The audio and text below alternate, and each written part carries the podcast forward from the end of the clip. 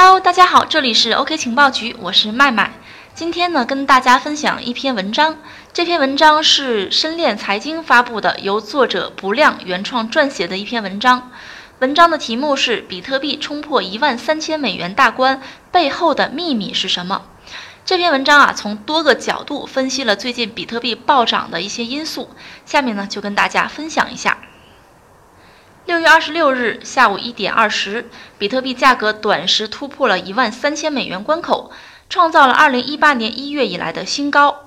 二十四小时呢，涨幅达到百分之十四，总市值高达两千二百四十七亿美元，这相当于英特尔公司的市值了。根据非小号的数据显示，今年以来啊，比特币价格累计涨幅超过百分之二百三十啊，翻了两倍多。超过全球所有股票市场、大宗商品等风险资产，牛冠全球。对比2017年的牛市，这次比特币的疯涨呢更为迅速。在2017年的时候，比特币从4000美金涨到13000美金呢，花费了一百一十四天十七个小时。那么今年呢，2019年，比特币从4000美元涨到13000美元，仅仅花费了八十五天的时间。另一个值得关注的数据是，比特币的市值在加密货币总市值中的占比首次突破了百分之六十，在过去十七个月里面呢，达到了历史新高，目前占据了加密货币市值份额的绝对统治地位。比特币越来越强，山寨币原地不动，种种迹象表明啊，这只是比特币的牛市。比特币牛市背后的逻辑是什么？为什么只有比特币一枝独秀呢？下面就跟大家来聊一聊。导致比特币大涨的一个因素呢，是全球开启了降息潮。在宏观经济层面，强势来袭的全球央行降息潮，或许是打开比特币价格的第一把钥匙。随着全球经济风险不断加大，全球货币政策的主旋律也逐渐走向宽松，可能开启新一轮降息潮。今年二月，印度呢打响了降息第一枪。五月以来，印度、韩国、新西兰、澳大利亚央行纷纷吹响了降息的号角。亚洲和大洋洲呢，主要的央行也集体迎来了降息潮。在2018年曾经四次加息的美联储，今年以来呢，始终保持着按兵不动的态势，但立场明显转割。六月十九日，美联储宣布将联邦基金利率目标区间维持在百分之二点二五至百分之二点五不变。但暗示可能在不久的将来会降息。全球最大的共同基金领航亚太区首席经济学家王乾表示，美联储已经失去了六月这个最好的降息时间窗口，可能在七月迎来较大幅度的降息。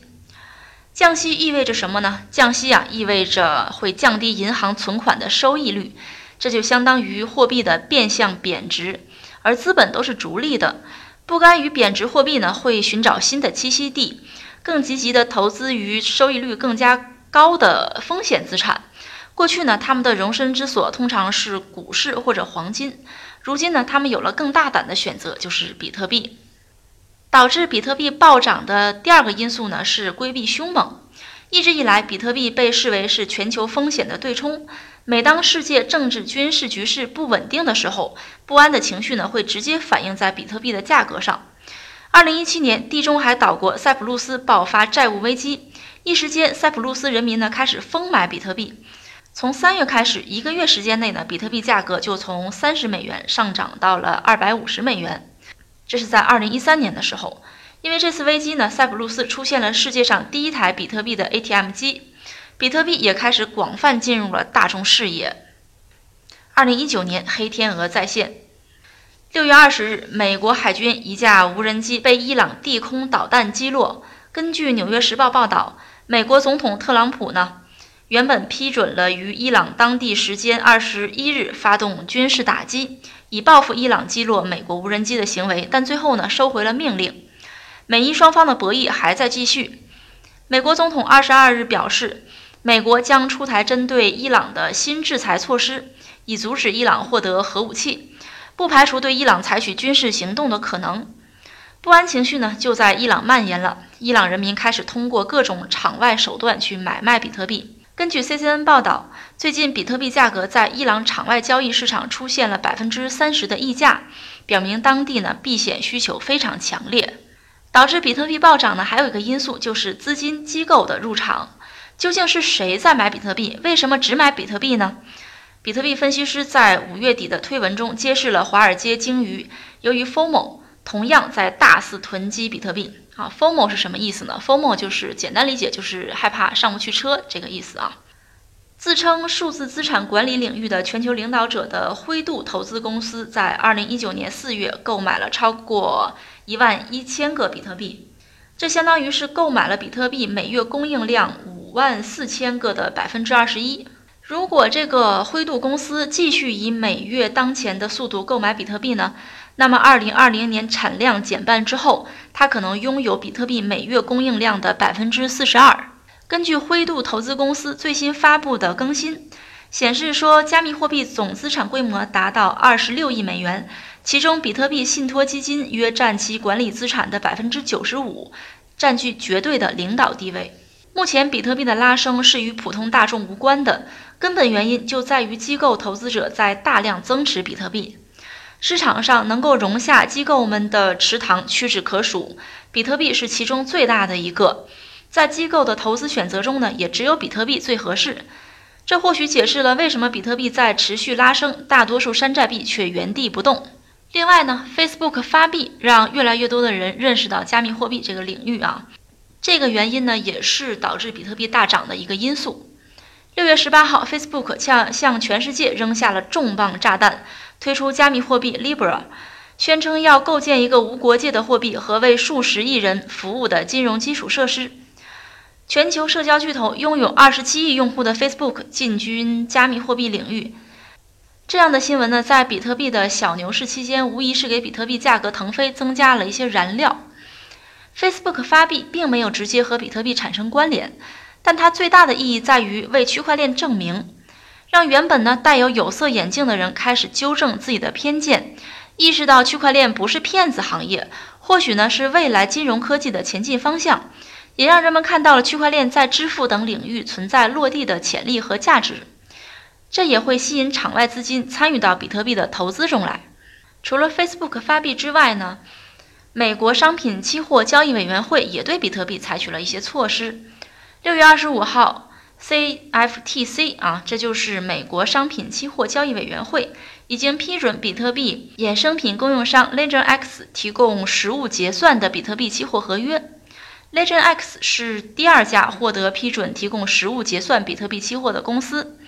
根据 CoinDesk 报道，LegionX 首席风险官兼运营官表示呢，说他们将为任何规模的客户提供服务，不会局限于机构级客户。这意味着该公司也可以给零售客户提供新的期货合约。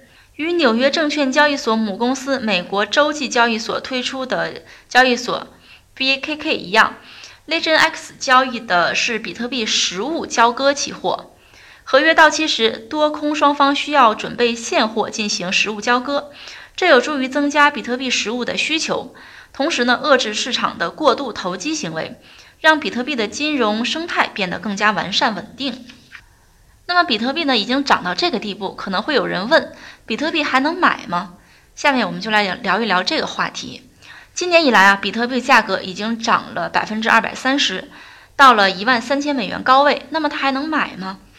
对于任何一个长期持有者来说，这个问题似乎并不成为问题。答案是肯定的。加密货币公司呢，摩根西创始人近日在发表的一篇名为《Of the Chain》的文章中称，说比特币在2021年底可达到十万美元。他给出的主要原因是在于比特币的价格受到市场供需关系的控制，而比特币呢，预计将会在2020年5月迎来减产。目前，比特币矿工获得的奖励数量是12.5。到了二零二零年五月，每名矿工的奖励将再次减半至六点二五枚新比特币。目前，比特币的通胀率约为百分之三点七六，到明年五月，这一比例呢将降至百分之一点八。在接下来的几年里，比特币呢将有着令人难以置信的需求增长，包括大型机构的应用、多个 ETF 和散户投资产品的审批、全球不稳定因素的增加、传统金融市场的表现乏力等等。所以呢，比特币还能买吗？相信大家自己已经有了答案。好的，今天的文章呢就为大家分享到这里了。这里是 OK 情报局，我是麦麦，我们下期再见哦。